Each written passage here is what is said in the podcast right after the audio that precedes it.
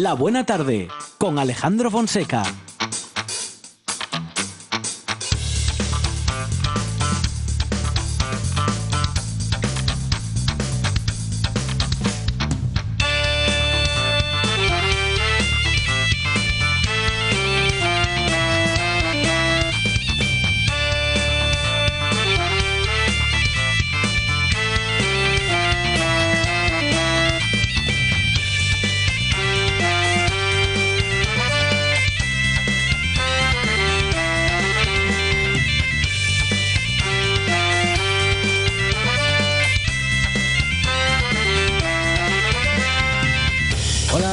Son las 4 y 7 minutos de la tarde y esta es la radio del Principado de Asturias.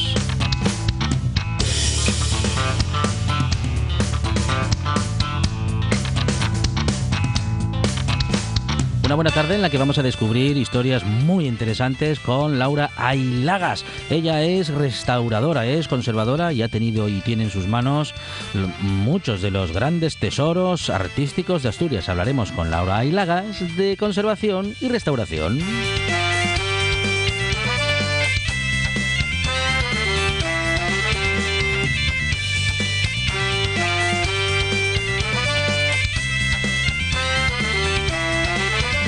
Prometen conservar la calma Carmen Echegaray, Carmen Sánchez, Nacho Fernández del Castro y Luis Felipe Capellín, preparados y preparadas para una tertulia en la que la reflexión y el análisis serán protagonistas.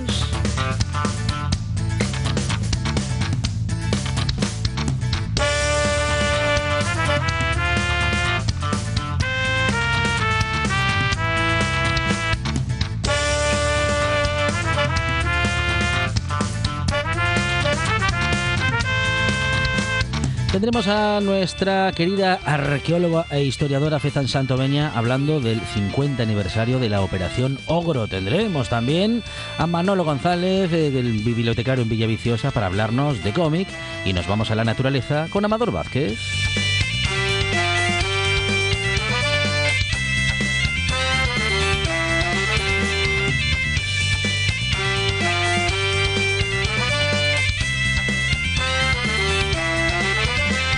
Regresa René Cruelle para hablar de investigación, para hablar de ciencia y hoy hablaremos de las relaciones entre chimpancés y bonobos que se recuerdan muy bien como grandes amigos.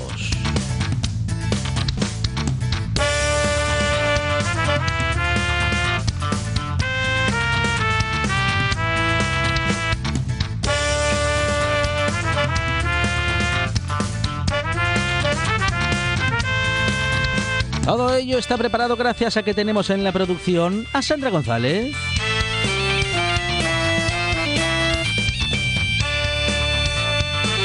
Para cosas inexplicables de radio, para la canción del invierno y para todas las sorpresas en directo, Monchi Álvarez.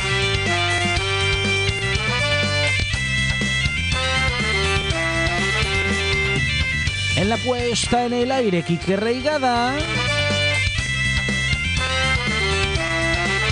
La presentación, servidor Alejandro Fonseca, que estará contigo hasta las 6 en esto que se llama La Buena Tarde.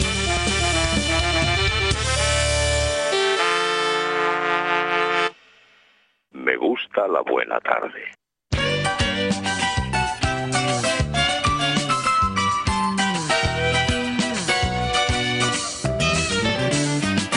Hoy puede ser un gran día, plantéatelo así.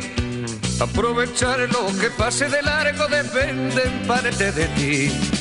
Dale día libre a la experiencia para comenzar y recíbelo como si fuera fiesta de guardar.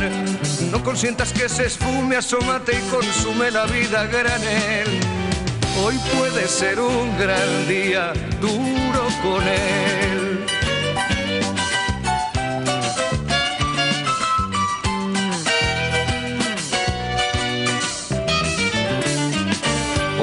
Puede ser un gran día donde todo está por descubrir.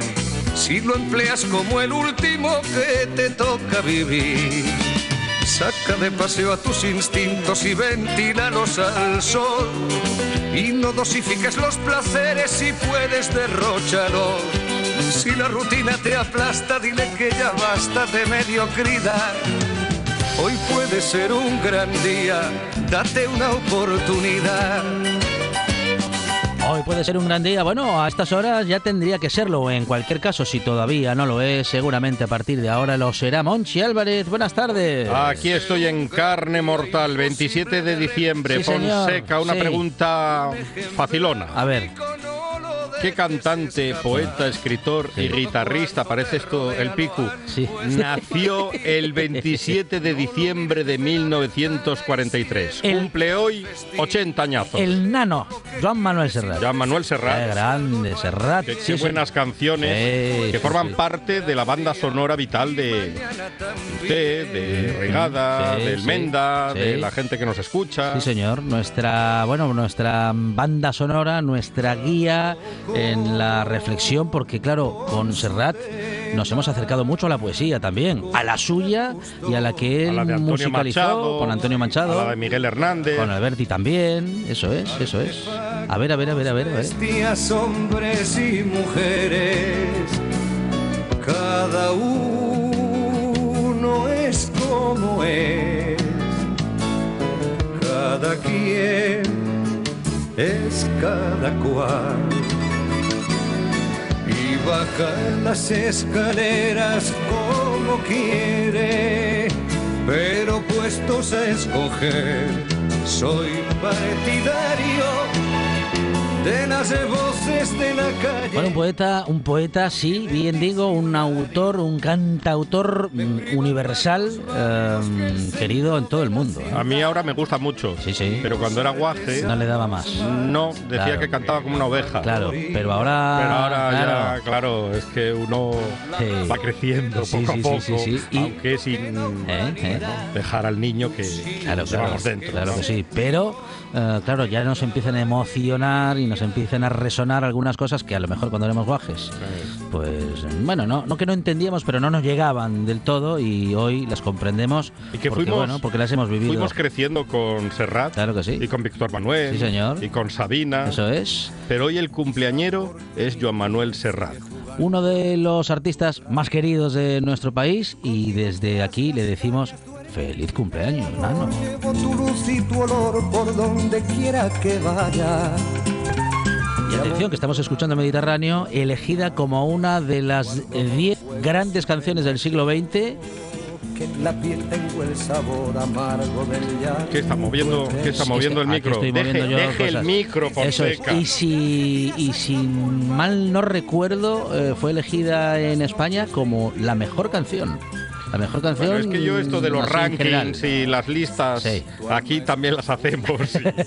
Depende de, de un ser humano la, Eh, la lista, ¿no? Cada uno tendrá sus, Eso es. sus especiales, sus canciones favoritas. A mí me encanta la de Es Caprichoso el Azar, que creo que es bonito. una de las mejores canciones Sí, de amor señor, sí, escritas en castellano. Grandes canciones, las de Joan Manuel Serrat, las que él mismo ha escrito, las que ha interpretado, porque, bueno, pues porque eran creaciones eh, de otros poetas y también de otros musicalizadores o músicos, como lo ha sido también el caso de Alberto Cortés, que también ha musicalizado algún poema que Joan Manuel Serrat ha hecho suyo. Mire, mire, mire. es aquí Caprichoso está. el Azar.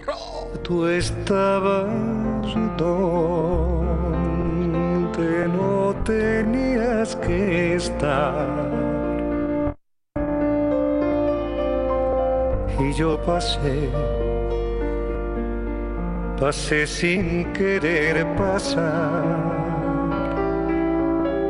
Pues efectivamente hemos tenido también la suerte. ¿eh? Ay, se nos emociona Monchi Álvarez. Hemos tenido la suerte de ser contemporáneos de Joan Manuel Serrat y aquí estamos disfrutándolo.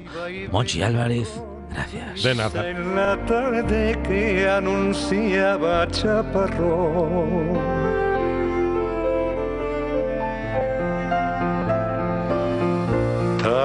Tanto tiempo esperándote.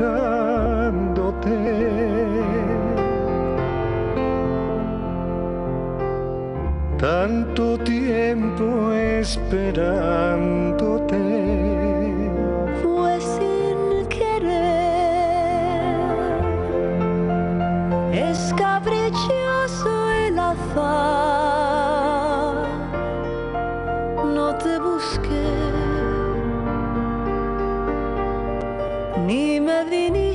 a buscar. Estás escuchando, escuchando RPA, RPA, la radio autonómica de Asturias. La nuestra.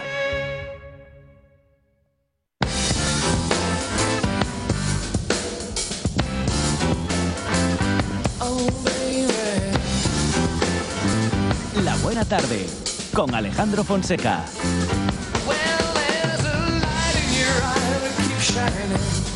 Like a that can for night. I hate think blinded. What can I see tonight?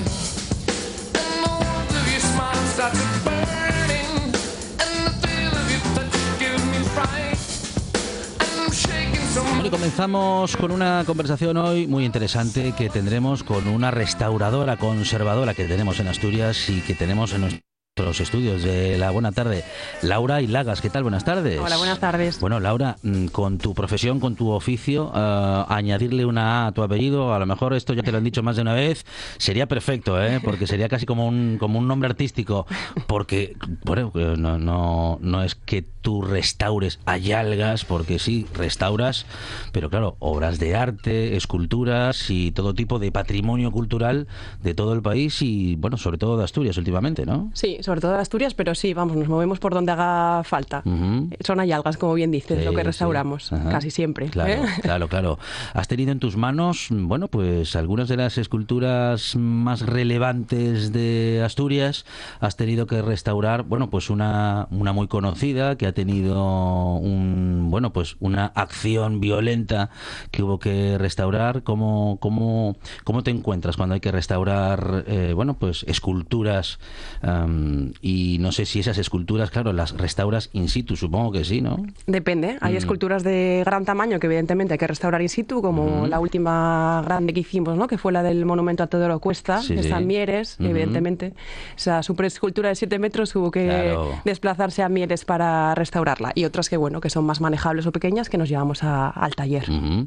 En el caso de trabajar am, bueno, pues al aire libre en Asturias, ¿eh? con el cambio de, de temperatura, sobre todo con el cambio de las condiciones del clima y los cambios también de humedad y de temperatura. Bueno, esto es una complicación añadida, ¿no? Hombre, es complicado por la, por la humedad, por la lluvia, ¿no? Pero bueno, procuramos que esos trabajos al exterior siempre se ejecuten en primavera-verano Ujú. para asegurar. ¿Cómo empieza tu historia con la restauración? Bueno, con el arte y primero y con la restauración después. Bueno, yo siempre fui una gran amante del arte, siempre me encantó desde pequeña ir a museos. Eh, siempre me interesó el tema de las bellas artes y descubrí en su día que en Avilés había una escuela superior de arte, que es donde comencé mis estudios de conservación y restauración, los cuales luego pude terminar en, en Italia. Entonces, bueno, siempre me, me alucinó el arte y, y tenemos una escuela estupenda aquí para, para cursar esos, esos estudios de conservación-restauración, que es una carrera eh, apasionante. Bueno, una restauración que ahora te lleva o te ha traído a Asturias. ¿Cómo llegas a Asturias? ¿Por qué decides eh, llegar, bueno, mm, no ya a Asturias, que es desde donde sales y donde iniciaste tus estudios? Estás en la ciudad de Gijón, pero no te has quedado en Gijón para, bueno, pues para ampliar tu taller. Tienes un taller en Gijón, das clases en Gijón, que ahora también nos vas a contar este, este apartado, pero has elegido una, una casa con historia. Claro, lo tuyo es siempre tener algo con historia para restaurar. Claro, eh, cuanto más antiguo mejor, ¿no? Sí, yo empecé la, la andadura de, de, la restauración, digamos, en el, en el taller que abrí en el 2015, si no me equivoco, en Gijón que fue donde abrí Arcadia, pero hace año y medio, más o menos, decidí abrir una, un segundo taller, por uh -huh. decirlo así, en la casa donde vivo, que es una casa antigua de 1800 que está en medio del monte, en Ay, un pueblo bueno. chulísimo que se llama Vega de Poja, uh -huh. que pertenece a Siero. Uh -huh. Y ahí encuentras la tranquilidad para este, este trabajo, que será sobre todo eso, ¿no? Necesitará de mucha, de mucha tranquilidad, tranquilidad de sí. mucha concentración. Y concentración. Ahí tienes tranquilidad forzosa, porque en medio del monte nada, uh -huh. no te molesta absolutamente nada. ¿Qué has tenido en tus manos que te haya emocionado especialmente? Bueno, a ver, hay muchas obras que te emocionan, ¿no? Pero bueno, a mí personalmente me encanta el arte sacro, entonces hay obras puntuales, hay óleos, a lo mejor barrocos de arte sacro que a mí me, me emocionan especialmente, pero bueno, casi todas las obras o todas las obras son importantes, ¿no? Y tienen, y tienen su valor, eh, algunas nos gustan más, otras menos, pero sí, yo diría que el arte sacro es lo que más me, me emociona. ¿Qué es más difícil, restaurar una pieza muy antigua, muy antigua, o hacerlo con una que no lo sea tanto, pero que ya haya sido restaurada? Hombre, y, pues la esta- segunda. y esto de restaurada, entre comillas, porque claro, hay restauraciones que se las traen, ¿eh? A ver, hay restauraciones que llamamos restauración, pero que no lo es. Entonces, desde luego, siempre es más complicado trabajar sobre una obra que ha sido tocada. Máxime si las manos que la tocaron no fueron muy Claro. expertas. Entonces, bueno, eliminar repintes y todas esas cosas que se hacen, eh, pues bueno, un poco sin conocimiento, yo diría que es lo más complicado de nuestro, de nuestro ámbito.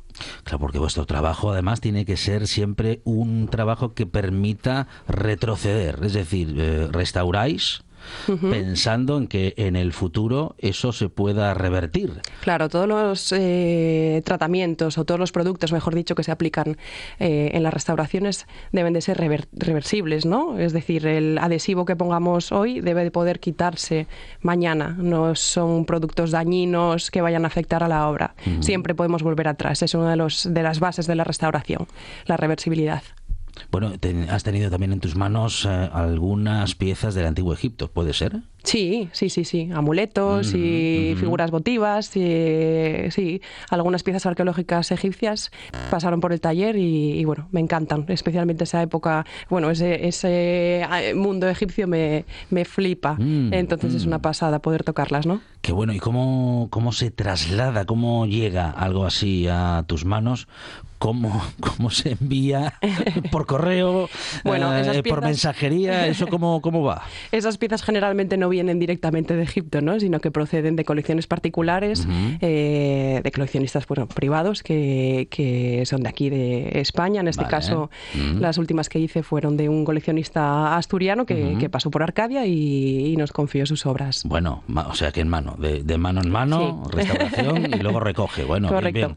Ah, pero hay, hay envíos, se reciben o recibes desde el exterior, vamos, de fuera de Asturias. Sí, de fuera de Asturias, sí. Sí, sí. Del extranjero, eh, ahora mismo no, pero vamos, eh, ujú. sí que trabajo con mucha gente de Galicia, de León. Y habrá de- transportes, habrá transportes especiales para eso, ¿no? Claro, sí, sí. Claro, claro, claro. Hay transportes específicos para arte y, y bueno, y también seguros de obras de arte, evidentemente, para transportar piezas de gran valor. eh, todo va con su correspondiente seguro, lógicamente. Bueno, os va en el oficio, pero eso de tener en tus manos una, una pintura, un óleo que tiene tres o cuatro siglos, eh, restaurarlo, vas a meter mano a una obra de arte, en muchos casos a obras de arte muy conocidas. Aquello es una, bueno, aquello, esto que haces es de una gran responsabilidad. Claro, es una gran responsabilidad, pero bueno, eh, metemos mano, como dices, con conocimiento. Con conocimiento y con unos procedimientos muy claros y después de estudiar la obra, de hacer las pruebas y las catas pertinentes. O sea, no se limpia un cuadro eh, a voleo, ¿no? Todo lleva una preparación previa, unos análisis, unas luces ultravioletas estupendas que nos dan muchísimos datos y, y todo se fundamenta en el estudio previo. Bueno, con la luz ultravioleta se puede ver incluso el pasado, ¿no? De ese, de- bueno, de una pintura, de un óleo, por ejemplo. Sí, sí, sí. Eh, según la fluorescencia, digamos, que produce la luz ultravioleta, pues bueno, ves eh, si un barniz, por ejemplo, es más menos antiguo, si hay repintes, que es como lo más Ujú. común. O sea que podéis observar, como, como digo, podéis viajar en el tiempo con una luz ultravioleta. Bueno, casi, casi, sí. Casi, casi, casi, casi. Eh, ¿Qué tienes entre manos? Si es que se puede contar, porque claro, también hay que tener eh, mucha, ¿qué diría yo? Ah, mucha reserva, ¿no? Porque habrá quien no quiera que se sepa que es propietario de tal Eh. O cual obra de arte, ¿no? Sí, digamos que todo no lo podemos poner en el Instagram de la empresa, ¿no? Mm. no ahora estamos trabajando con unos 28, si no me equivoco, lienzos eh, de, un, de un palacete, que nos viene, en este caso, de Galicia. Y Sí, estamos sí, restaurándolos, sí. Bueno, claro, dependerá de cada pieza, de cada trabajo, pero un trabajo de restauración se, se puede contar en horas. Es, eh, o sea, quiero decir, antes de hacerlo, ¿se sabe cuántas horas se, se puede tardar? Hombre, aproximadamente, ¿no? Es decir, los procesos tienen, bueno, grosso modo, tú tienes que, que calcular cuánto te va a llevar.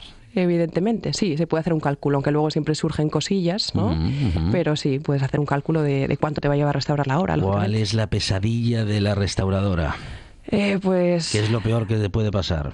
lo peor que te puede pasar, eh, pues yo creo que los repintes eh, previos, los repintes hechos con productos no adecuados, es decir, la intervención de manos La intervención de quien no sabe. de quien no sabe, Claro, correcto. Claro, sí. porque como decíamos antes, vosotras, eh, las restauradoras y restauradores, mm, actuáis con materiales que se pueden revertir, que se pueden quitar con el tiempo, pero quien no sabe, a lo mejor. Claro, mm, sí, quien no sabe pues no tiene claro, ningún reparo en claro. utilizar, pues bueno, no voy a decir marcas comerciales, ¿no? Pero una pintura muy pegajosa que todos conocemos.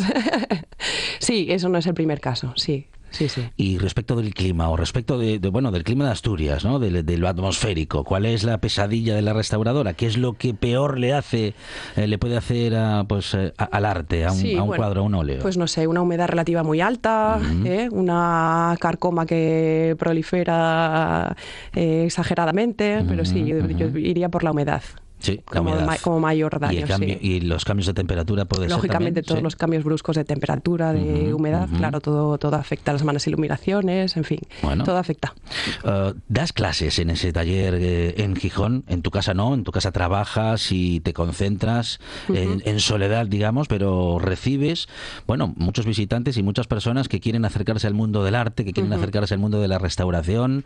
Eh, ¿Qué es lo que se puede hacer en tu taller de, de Gijón, Laura? Sí, en el taller de Gijón eh, lo que hacemos es eh, dar clases de varios tipos. Damos dibujo, pintura y sobre todo lo que más triunfa es eh, los cursos que tenemos de recuperación de muebles, ¿no? Donde los alumnos traen su mueble, su mueblín y vamos trabajándolo, vamos restaurándolo, vamos dándole, como dicen, un cambio de look.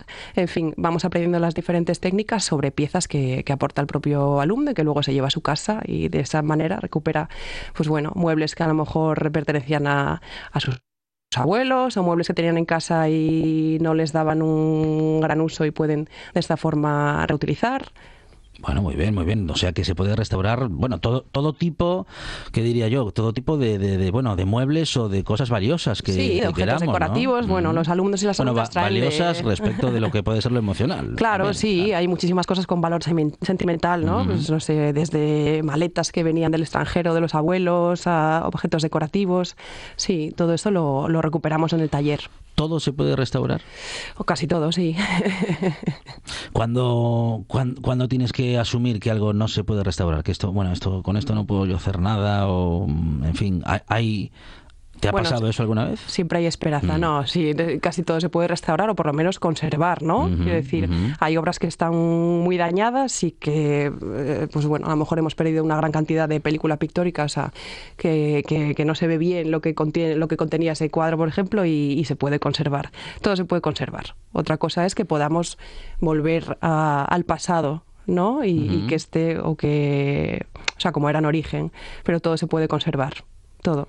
Se ha descolgado un Velázquez en- del Museo del Prado, no se sabe ya nada de él. Sí. Se supone que ha sido adquirido por manos privadas. Mm, ¿Cómo ves esta, esta operación o en todo caso un movimiento como este? Bueno, digo así en general, ¿no? Que podamos quitar una obra de arte como un Velázquez de un, todo un Museo del Prado para que quede en manos privadas. Pues bueno, a esas manos privadas decirles que estamos en la calle Eulalia Álvarez, número 29 de Gijón. Bueno, muy bien, muy bien, muy bien. Interesante la respuesta y la intervención de Laura Ailagas, a la que podemos encontrar en este, en este taller, como decías también.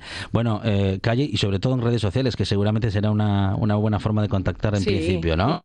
Podéis buscar por Arcadia Gijón y estamos en Eulalia, Eulalia Álvarez, número 29 de Gijón. Es Laura Ailagas, es conservadora, restauradora de bienes culturales en Arcadia. Eh, tiene su taller en Gijón, está en Asturias y ha pasado por esta buena tarde. Laura, enhorabuena, muchísimas gracias. Gracias a vosotros. 78 consejos, dos horas de radio, noticias, historias. Cada tarde, de 6 a 8, directo a Asturias, en RPA. La buena tarde, con Alejandro Fonseca.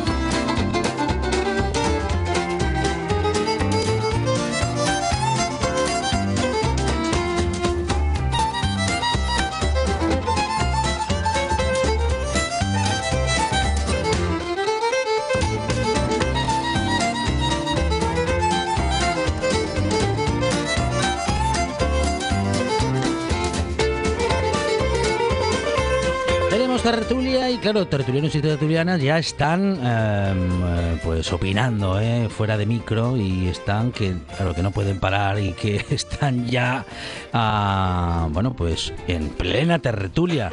Nacho Fernández del Castro, ¿qué tal? Buenas tardes. Muy buenas tardes. Bueno, Carmen Sánchez, bienvenida. Muchas gracias. Carmen Echegaray, ¿qué tal? Buenas tardes, Y muy bien. Luis Felipe Capellín, bienvenido. Buenas tardes. Bueno, eh, ese cuadro, ese cuadro que era el último que comentábamos con eh, nuestra querida restauradora Laura y que, bueno, en fin, que lo han bajado de, de aquellas paredes y quién sabe ahora dónde estará. Bueno, en fin, eh, dicen, dicen las voces más allegadas que ya está en manos eh, privadas, Carmen.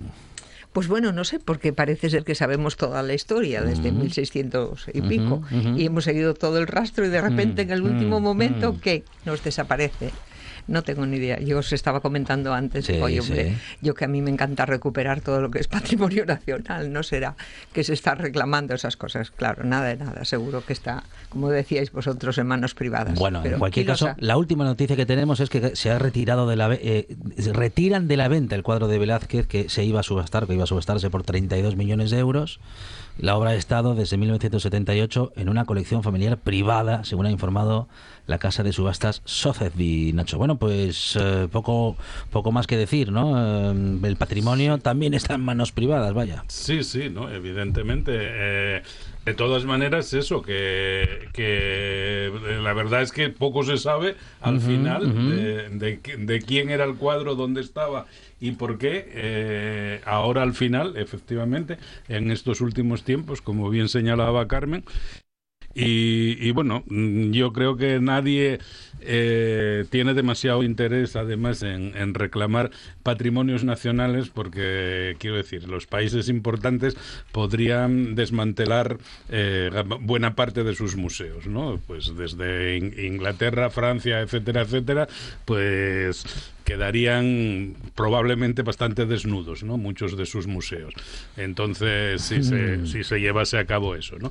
Y hay, y hay presiones, ¿no? Yo personalmente sí animé siempre a mis alumnos de filosofía a que hiciesen reclamaciones de que eh, el, eh, todo lo que hay de Grecia en, en Inglaterra eh, se devolviese a, a- a Grecia, ¿no? Y tal, y, y bueno, y otra gente conmigo, ¿eh? O sea, eh, pues, por ejemplo, eh, en el Jovellanos también Juan José Al- Alonso, pues lo hacía, etcétera, etcétera, ¿no? Y, y siempre, pero bueno, siempre me pareció simplemente porque era una labor simpática y de y de concienciación de, de quién era aquello, ¿no? Y tal, y de dónde había salido aquello, simplemente, ¿no? Entonces, pero, pero vamos, mm, la esperanza de que haya movimientos en ese sentido, yo creo que es bastante mínima, ¿no? Bueno, vamos a pasar a uno de los temas del día, como es el de los divorcios senior, y es que cada vez eh, más personas de más de 50 han eh, bueno decidido mm, acabar con el contrato familiar del matrimonio ah, y este este tramo, el de personas de más de 50 años, ha aumentado en 10 puntos en la última década. Eh, dicen que la pandemia ha contribuido a acelerar esta tendencia. Parece que la pandemia ahora tiene la culpa de muchas cosas, o en todo caso, bueno, se han experimentado también cambios y convivencias, bueno, pues prolongadas, forzadas, Carmen Echegaray. Bueno, quién sabe si como consecuencia de ello o como consecuencia de otras cosas, de otras evoluciones y de otra forma, de otra forma de ver la vida. Es muy interesante porque, claro, esta eh, noticia del aumento de divorcios senior refleja bastante la realidad social actual, al menos en nuestro medio. Vivimos muchos años, afortunadamente muchos años, y en muy buenas condiciones. Mis abuelas que yo conocí de 60 años eran dos viejecitas arrugadas y enlutadas. Ahora estamos estupendos con más de 70, con mucha gana de vivir, con mucha ilusión y con buena salud. Entonces, eh, se alarga la vida dando lugar a muchas etapas. Y por qué no decirlo, si es que tiene que haber muchas etapas en la vida. Entonces hay matrimonios maravillosos que son buenos compañeros y muy buenos amigos durante toda su vida, pero hay otros que en un momento determinado ya ven que eh, eh, el matrimonio empieza a decaer. Ese momento donde ya, pues oye, hay- hace muchos años que tu marido no te hace demasiado caso, los hijos se han ido a vivir su vida, estamos los dos solos mirándonos el uno al otro y hay un vacío importante entre los dos. Entonces, pues vamos a replantearnos, sin necesidad de que haya terceras personas, vamos a replantearnos si seguimos así o cambiamos. Eh, aclara la noticia o desarrolla en todo caso que los expertos aseguran que aunque las mujeres suelen tener mayores dificultades económicas en una situación como esta, que afrontan a hoy día mejor la situación porque tienen redes familiares, sociales y de amistad más sólidas, Carmen Sánchez. Bueno, eh, pues sí. Estoy de acuerdo con todo lo que, lo que dijo Carmen y tal vez a la hora de plantear eh, un divorcio, una, una separación, un hombre y una mujer, en primer lugar a lo mejor buscan cosas diferentes y en segundo lugar la manera de rehacer la vida también es distinta. Es lógico que en esta edad, porque las personas en estos momentos mayores de 60 años, cuando tenían 30, 40, podían ir las cosas mal a lo mejor, y ibas, tira, tira que aguantas, tira que aguantas, pasa que libras y tal, ¿no? Aparte de que muchas veces las mujeres eh, priorizamos pues el cuidado de los hijos, cuando los hijos sean mayores, a lo mejor ahora mm, es importante el pago de la hipoteca. Eh, yo creo que el tema del trabajo de la mujer la ha independizado muchísimo a todos los niveles. Y entonces en este caso que estamos hablando pues mucho más. O sea te separas por, por lo que sea la, la razón que sea. La mayor parte de las veces es porque han crecido dos personalidades mm, totalmente disjuntas separadas y entonces o porque no hay respeto o por lo que sea la razón eh, no importa tanto.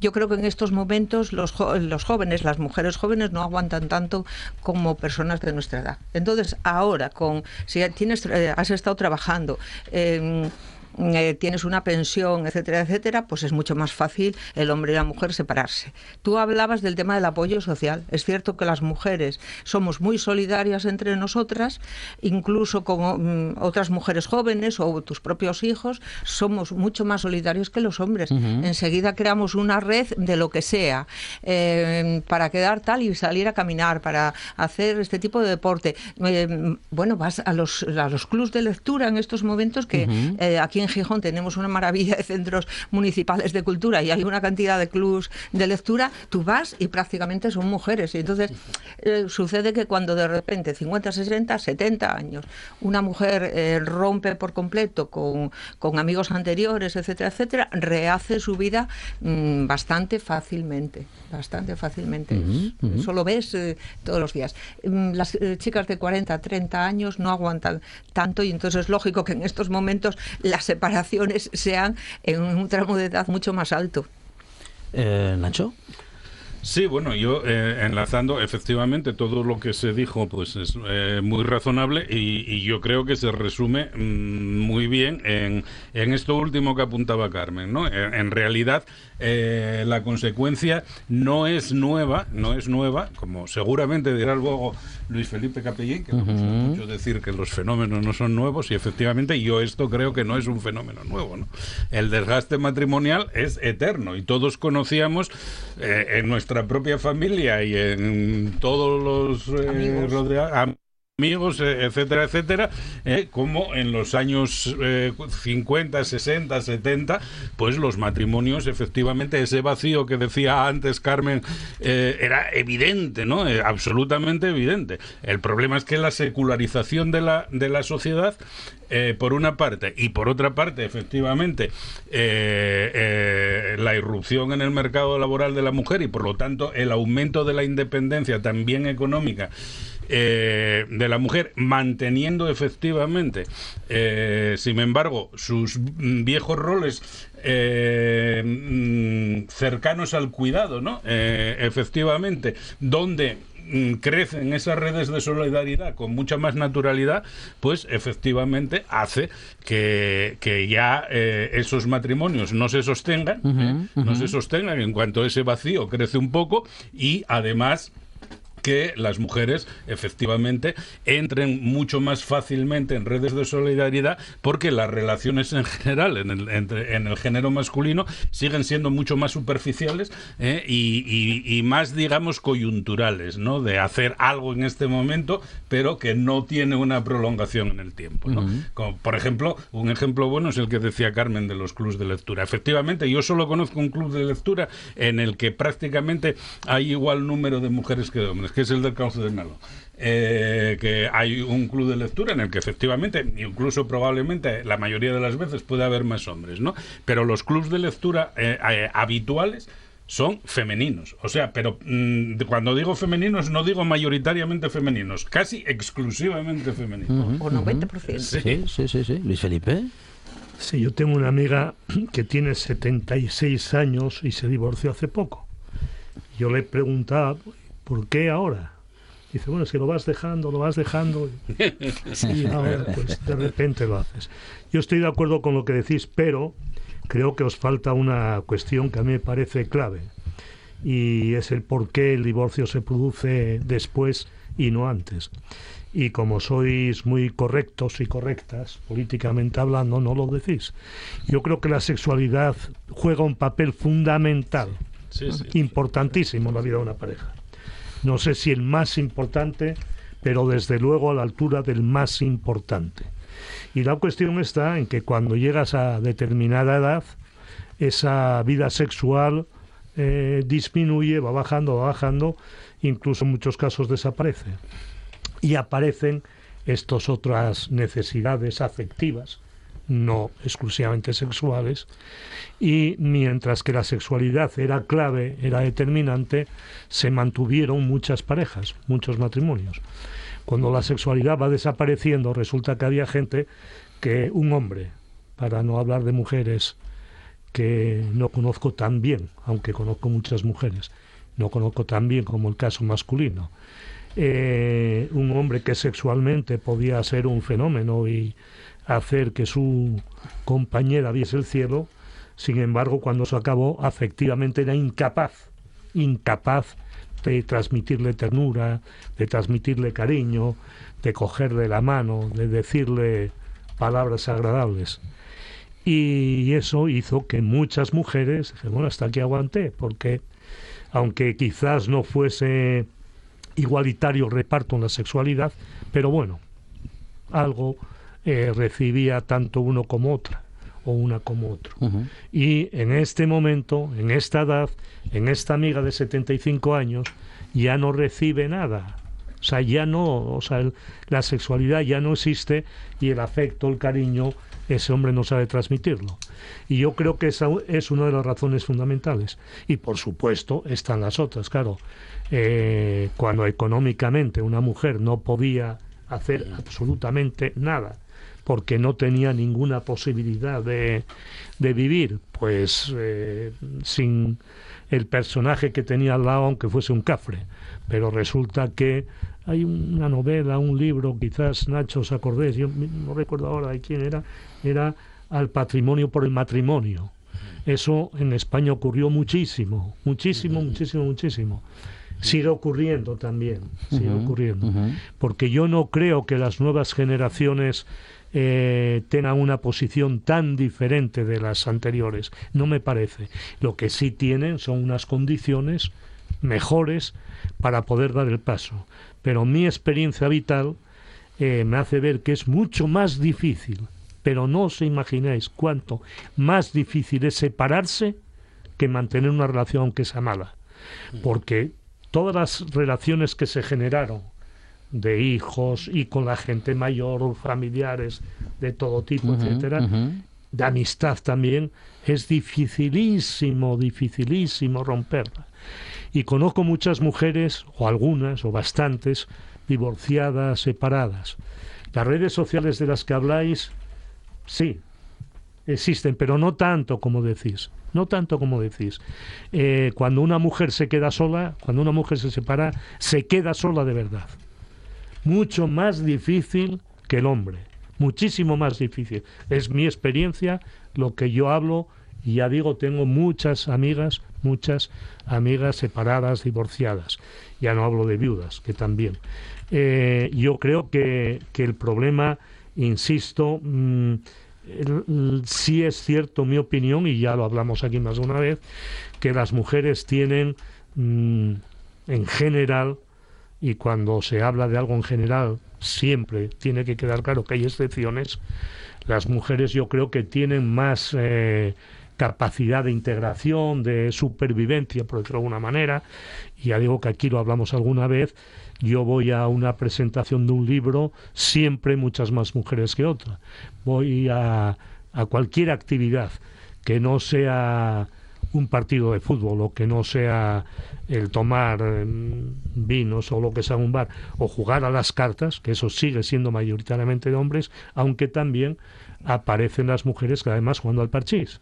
Tú pasas una tarde por cualquier eh, cafetería y se ven a grupos de mujeres jugando al parchís, que eso an- eh, antes era impensable. Pero insisto, yo creo que el porqué, la tardanza de, de los divorcios y demás, tiene mucho que ver con el, el papel sexual, con la relación sexual. Bueno, tiene mucho que decir Carmen Segaray y Carmen Sánchez. me sí. encanta, me encanta, Luis Felipe, que hayas tocado el tema eh, del erotismo, porque me gustaría decir aquí delante de todo el mundo, como se lo digo a mis hijos, que el erotismo existe siempre, a lo largo de toda la vida, pero va adoptando diferentes formas. Y eh, a mí misma me choca que con más de 70 años me sienta muy bien eh, junto a una pareja con la que me entiendo y los dos podemos seguir disfrutando juntos. Se lo digo a mis hijos porque cuando yo tenía 30 años me parecía imposible que mis padres de 60 mantuvieran relaciones y ahora me doy cuenta que sí. Pero, por supuesto, eh, vamos cambiando las formas, las formas. Y el erotismo como posibilidad de, de disfrutar del sexo, no es más que es un disfrute del sexo, una poesía del sexo, ¿vale? Seguirá existiendo toda la vida adoptando sus formas. Totalmente de acuerdo con Carmen. Yo escribí cuando mientras estabas tú diciendo la sexualidad sigue incluso por encima de los 70. Eh, Carmen habla del erotismo y, y yo hablo de, de la sexualidad. Mira, yo creo que eh, cuando las mujeres mm, aguantan tanto, mm, llegan a separarse, esta amiga que hablas tú de los 70 años, etcétera, etcétera, no es tanto por el tema de, de que se acabó la sexualidad y que ya no hay ni ternura ni nada, no, no. Es cierto que es muy difícil separarse, porque de repente cortar eh, todo mm, es muy difícil. Y si económicamente no eres independiente, más difícil todavía.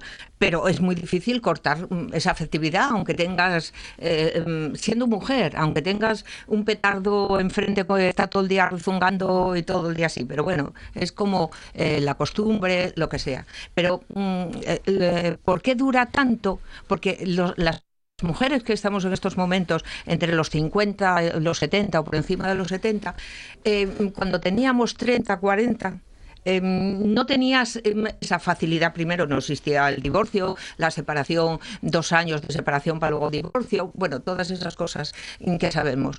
Mm, y, entonces eso no va a suceder con eh, las mujeres, con los matrimonios en estos momentos. ¿Os acordáis hace, hace no sé, 15 días o tres semanas cuando hablábamos por qué se producen las relaciones sexuales, las relaciones, por qué se casa la gente, por qué tal, o por qué se rompe? Y una de las, racion- de- de las mm, razones para escoger pareja es que fuera alguien que colaborara en las tareas domésticas, que colaboraba. Estos momentos cambiaron los roles del hombre y la mujer. En estos momentos de 30 o de 40, em, lo más normal, no sé en tantos por ciento, lo más normal es que tengan todo ese reparto de cosas. Nosotros hemos vivido otra situación. Hemos empezado a trabajar tal fuera de casa y dentro de casa, aunque tenías tareas repartidas, siempre era tuya la organización, era tuya alguien enfermo, era que cuidabas, tal. Entonces, en estos momentos es lógico que, desprovisto de todos esos patrones y lo que era el paradigma social de, de una relación de matrimonio, ¿eh? pues las mujeres, si ya no encuentras aliciente con la persona con la que estás conviviendo, dices, oye, que a mí me queda muchísimo por vivir. Y mi, sexualidad también mm, me- la tengo totalmente vida, viva. Y no voy a estar atado a una persona simplemente por esto. Si ya no es sexualidad, ya no te digo, no te digo nada. Ella habla de erotismo, yo mm, cito la palabra más mm, porque soy bióloga, simplemente las personas más jóvenes rompen muchísimo más fácil más fácilmente porque están en otra mejor situación por eso mm, yo creo que eso es la explicación de que en estos momentos haya tantas rupturas entre los 50 y los 70 años porque no hubo oportunidad porque has esperado eres muy muy solidaria, has esperado que los hijos sean mayores, has esperado toda una serie de cosas. La sexualidad es muy importante, pero no así la única. Bueno, que piden la palabra Nacho, Luis Felipe, vamos con ello. No, yo simplemente mm, pues hacer como hace Luis Felipe, precisamente. Muchas veces eh, una cuestión de mi experiencia propia. O sea, yo, la, la mujer eh, probablemente mm, de inteligencia natural mayor y, y, y de- y más racionalista a la vez que más cariñosa que conocí en mi vida, una mujer que había nacido en 1912 en concreto, bueno, pues siempre decía ella, allá por los años 70, y eso que su marido no, no había sido ningún eh, bestia ni nada parecido, pero, pero bueno, sí era mucho más torpe que ella, me- mucho menos cariñoso, etcétera, etcétera, ¿no? Pues siempre decía precisamente eso, ¿no? Lo que, lo que aquí se estuvo citando, mm, que en esa época lo que ella racionalistamente decía, después de haber aguantado a este paisano 40 años, mm, por las narices, voy yo ahora a separarme para perderles perro y tal, ¿no? Entonces, y, y- y era ah, y- literal, ¿eh? Y eh, era así, y- y- y era un, a mí me parecía ya entonces, eh, que era joven, me parecía una cuestión absolutamente racionalista y de quitarse el sombrero. Efectivamente, esa es una barrera que desapareció, ¿no? Y al desaparecer esa barrera, pues mucha gente, eh, eh, evidentemente, obra en consecuencia. Sí, Carmen, ¿querías añadir algo? Luis Felipe. Yo A ver, solo Carmen, sí. esto que, que decías tú de los hijos. Muchas veces hemos oído mujeres a nuestro alrededor cuando le decías, tú le decías, pero ¿cómo le aguantas? Dice, ¿Dónde voy yo con estos niños? Has aguantado por los niños. Sí, eh, por si acaso no se me entendió bien, yo diferencié entre sexualidad y lo que Carmen podía llamar erotismo, o lo que yo hablo, cariño, ternura, etcétera. Eh, a mí me gusta ser sincero, aunque me equivoque, pero es mi equivocación. Eh, yo alguna vez lo comenté y no tengo ningún problema en decirlo. Yo fui, tuve muchas aventuras, tuve muchas historias de amor y de desamor también. Eh, la pasión que tú tienes cuando empiezas a estar con una mujer, cuando tú le das el primer beso, aunque también, aviso navegantes, el primer beso yo pienso que siempre se da con la mirada, nunca con la boca. Pero a partir de esos primeros besos que tú das, es imposible que el beso 17.314 te produzca la misma pasión que el beso 17 o el 30 o el 40. Es imposible.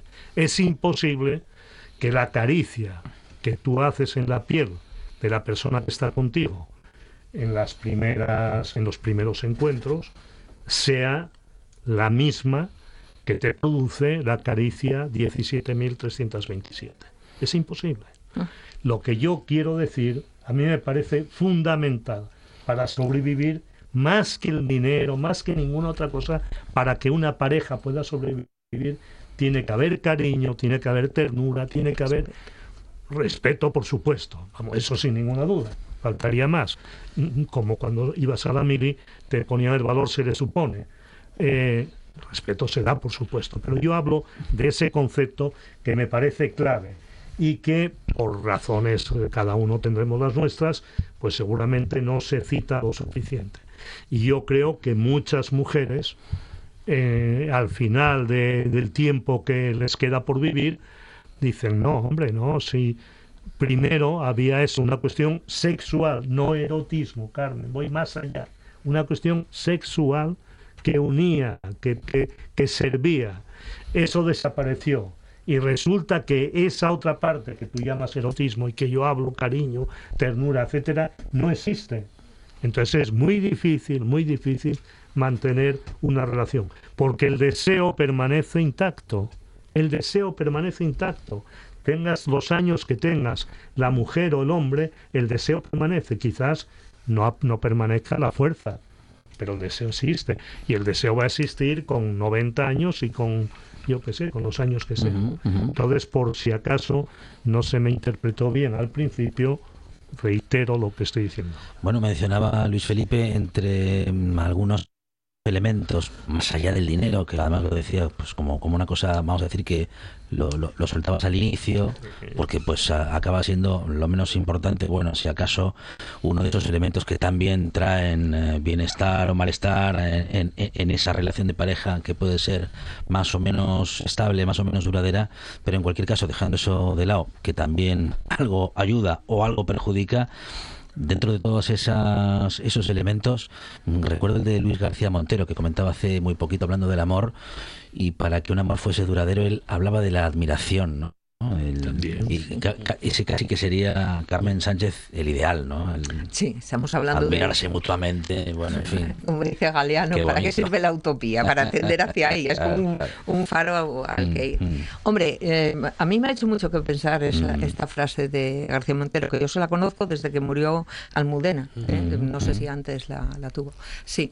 Eh, efectivamente, la palabra admiración puede tener distintos sentidos para nosotros, pero cuando estás enamorado de alguien, cuando convives con alguien satisfactoriamente, etcétera, etcétera, pues claro, eh, le admiras de alguna manera, porque vamos a ver, vas con él cada día, con él, con ella, con esa persona cada día, eh, un poco creciendo, buscando nuevas cosas. Entonces, mm, supongo que, eh, bueno, admiras porque en algún momento determinado te lleva a un campo que tú no has explorado todavía y que para ti es enriquecedor. Y entonces, eh, eso, así como una constante de vida, como la utopía para, eh, nos contaba Galeano, pues oye, efectivamente está muy bien. Ahora, yo creo que hay personas que se aman sin admirarse tanto, sin llegar Ujú, eh, ujú. a máximos, ¿eh? pero tú lo has dicho, es la utopía. Sí, sí, sí, sí. Bueno, Carmen, ¿cómo lo ves? Eh, completamente de acuerdo, eh, porque eh, cuando estás cerca de una persona y puedes eh, observar muchos de sus matices, de sus matices complejos, contradictorios, seguro que admiras alguno de esos matices. Y, y aunque lleves años a su lado, sigues admirando eso. Qué bonito, ¿no? Bueno, nos quedamos sin tiempo para mucho más. Sí, bueno, un minuto y medio, Nacho. No, no. ¿Te bueno. atreves con algo? No, no, era lo mismo, era, era insistir en eso, que efectivamente, aunque no lo parezca, eh, una relación que sea sólida, eh, que se mantenga sólida, eh, siempre implica admiración por ambos lados. Eh, no, no necesariamente intelectual, pero sí en eh, admiración eh, por la forma de ser, por la forma de hacer, eh, vamos, por las dos cosas, por la forma de ser y por la forma de hacer, ¿no? En pequeñas cosas cotidianas, en, en- en lo que sea, ¿no? Pero esa admiración es siempre necesaria, ¿no? Luis Felipe. Sí, ahí estoy recordando entre tantas poetas un poema de Neruda que habla de la risa, ¿no? Quítame, tal, pero Sí, no me quites tu risa porque me moriría, ¿no? Eh, al final, el que tú seas capaz de hacer reír a la persona que está contigo, para mí es tan importante, Importante. tanto como todo lo que vine hablando hasta ahora. Poder reír y poder hacer que ella se ría. Carmen Echegaray, Carmen Sánchez, Luis Felipe Caballín, Nacho Fernández del Castro. Qué conversación más interesante. Eh, noticias de las 5 de la tarde en RPA. Muchas gracias a todos y a todas por pensar en voz alta y feliz año. Feliz año Feliz año. para todos.